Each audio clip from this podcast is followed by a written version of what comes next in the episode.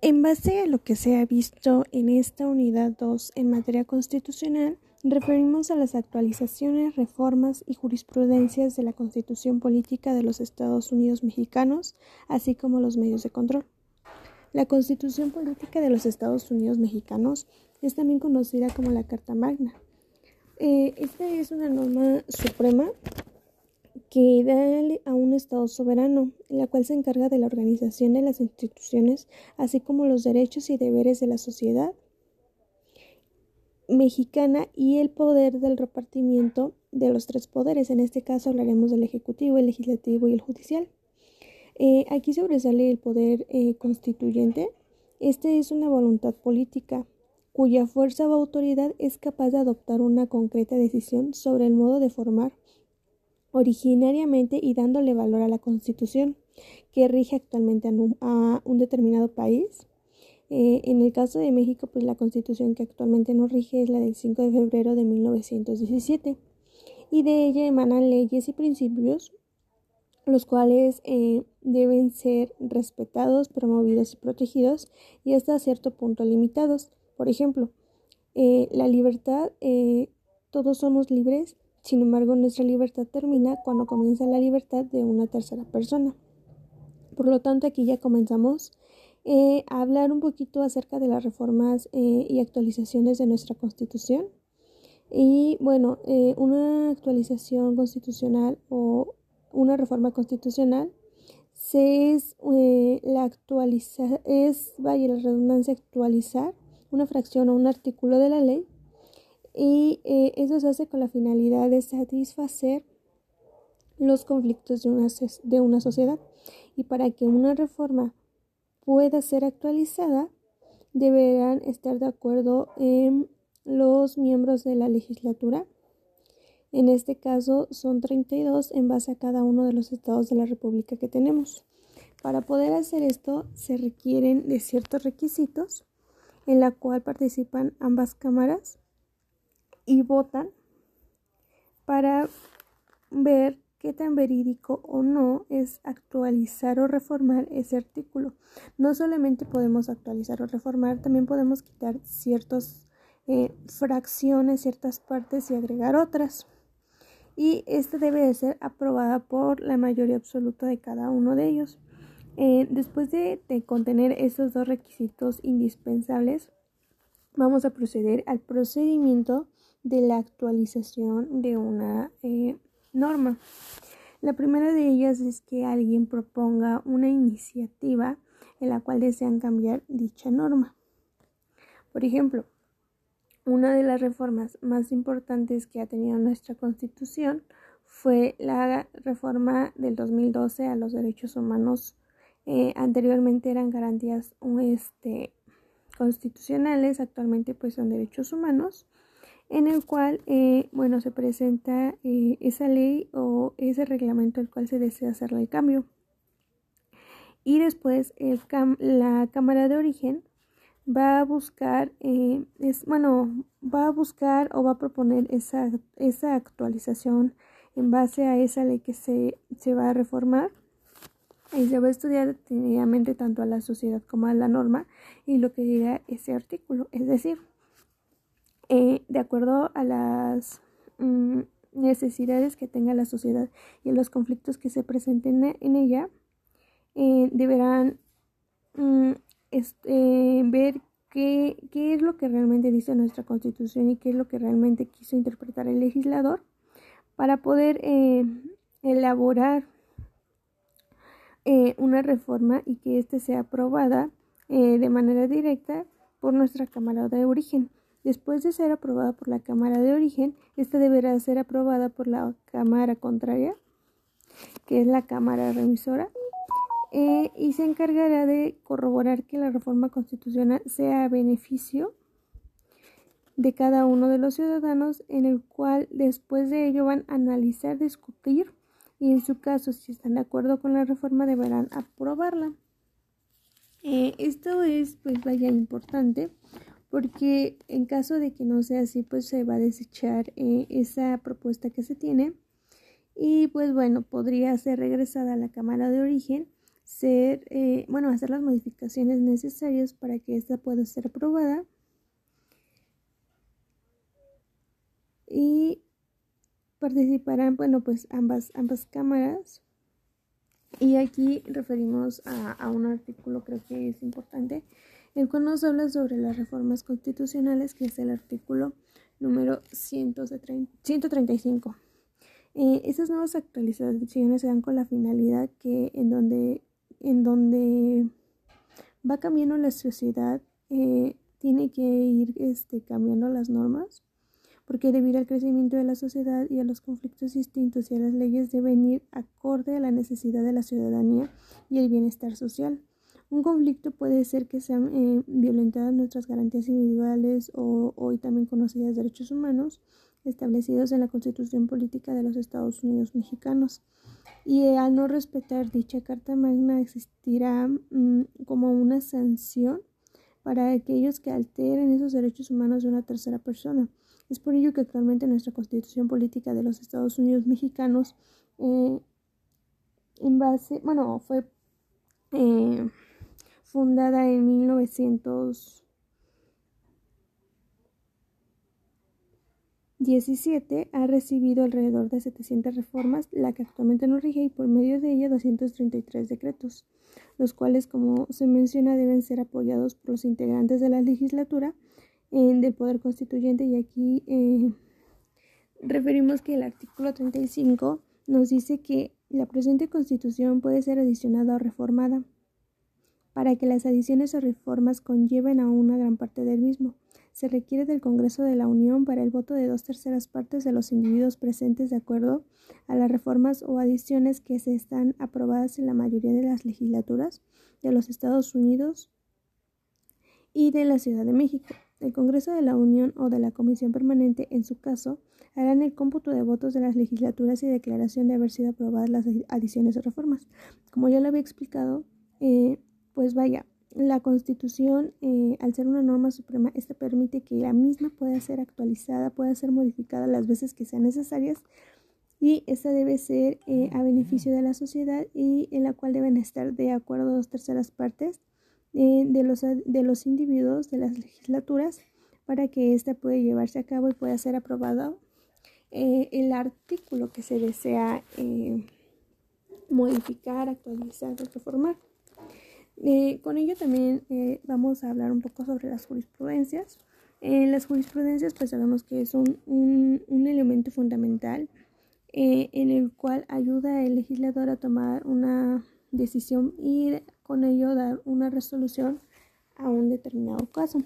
Si bien sabemos, bueno, jurisprudencia viene del latín, en donde el vocablo juris significa derecho y prudencia eh, quiere decir los conocimientos de la ciencia. Entonces aquí vamos a decir que la eh, jurisprudencia significa ese derecho al conocimiento y este es un conjunto de principios y razonamientos valiosos eh, en materia no solamente constitucional, sino también en materia de derecho los cuales son señalados eh, por los jueces para dictar una múltiple resolución en cuestiones jurídicas y de ella emanan resoluciones. Estas son emitidas por la Suprema Corte de Justicia de la Nación, eh, de circuitos, de tribunales de circuito, de tribunales colegiados, con la finalidad de ayudar a la promoción e interpretación de las leyes. Estas se caracterizan porque deben ser obligatorias para las autoridades, los particulares y, en su caso, de los tribunales. Esta eh, pues es de carácter jerárquico, ya que hay eh, jurisprudencias que tienen más tiempo que otra ah, por los tribunales que crean eh, esta jerarquía o esta reforma. Y estas tienen de carácter temporal, ya que serán aplicables o serán interpretadas de acuerdo a la modificación de las leyes. Eh, la jurisprudencia no, no tiene vigencia y tampoco pueden ser eh, de carácter de obligatoriedad. Por lo tanto, esta eh, tiene dos vertientes, que es por reiteración y por contradicción. La reiteración consiste que por medio de cinco sentencias de un mismo tema, eh, estas sean resueltas de manera independiente y de manera interrumpida.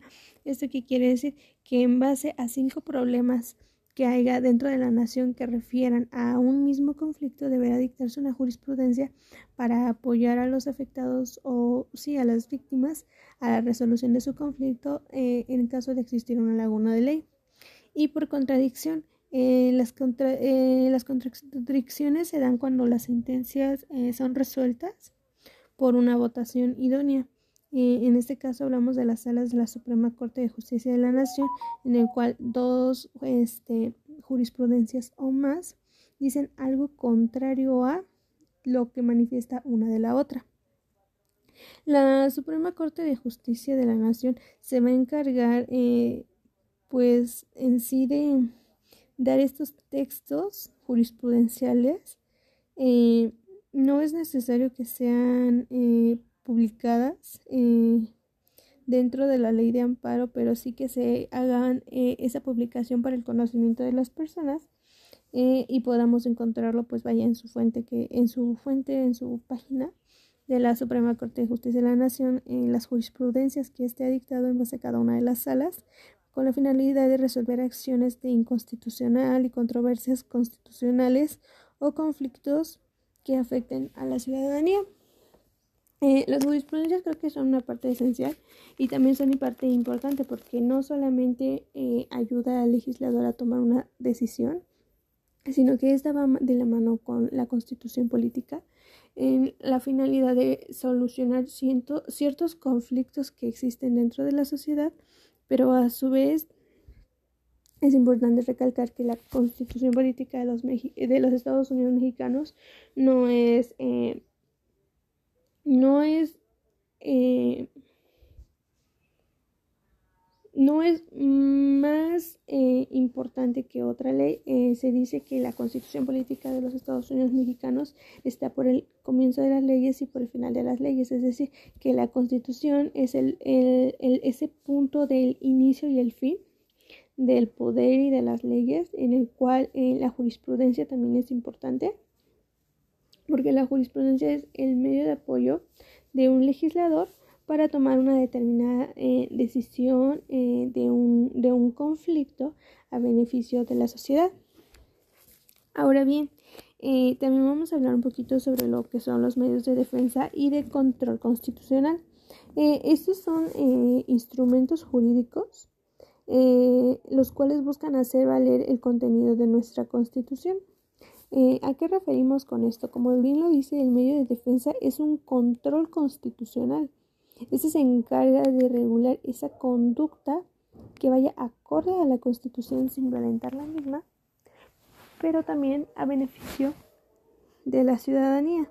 Este puede darse en dos eh, eh, vertientes, el cual puede ser el sentido amplio y el sentido estricto.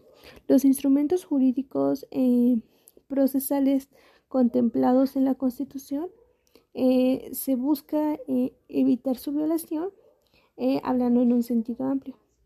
Ahora bien, dentro del sentido estricto, las garantías constitucionales buscan ese control de la justicia y a su vez de la jurisdicción. Eh, de aquí también nos apoyamos de lo que vienen siendo eh, los medios de amparo, que este es un control constitucional y de convencionalidad por parte de nuestras autoridades. Recordemos que tenemos dos tipos de autoridades, las autoridades físicas y las autoridades morales. Eh, esas tienen un, una finalidad, eh, algo en común, que es la protección de los derechos humanos y las garantías que reconoce nuestra constitución política de los Estados Unidos mexicanos, así como también en tratados internacionales. Entonces, el juicio de amparo no solamente se encarga de las leyes mexicanas, de leyes que protejan eh, solamente dentro de nuestro territorio en nuestros derechos humanos o garantías individuales, sino también van a existir tratados em, eh, internacionales que no solamente eh, son para un determinado país, sino son a nivel mundial. Esto es eh, en base al artículo 107, 107 de la ley de amparo o la ley 170 de la ley de amparo en donde su principal instrumento es la defensa para la protección de los derechos de las personas eh, por parte de una autoridad, ya que, bueno, si no existen estos instrumentos jurisdiccionales, pues no existiría un control constitucional.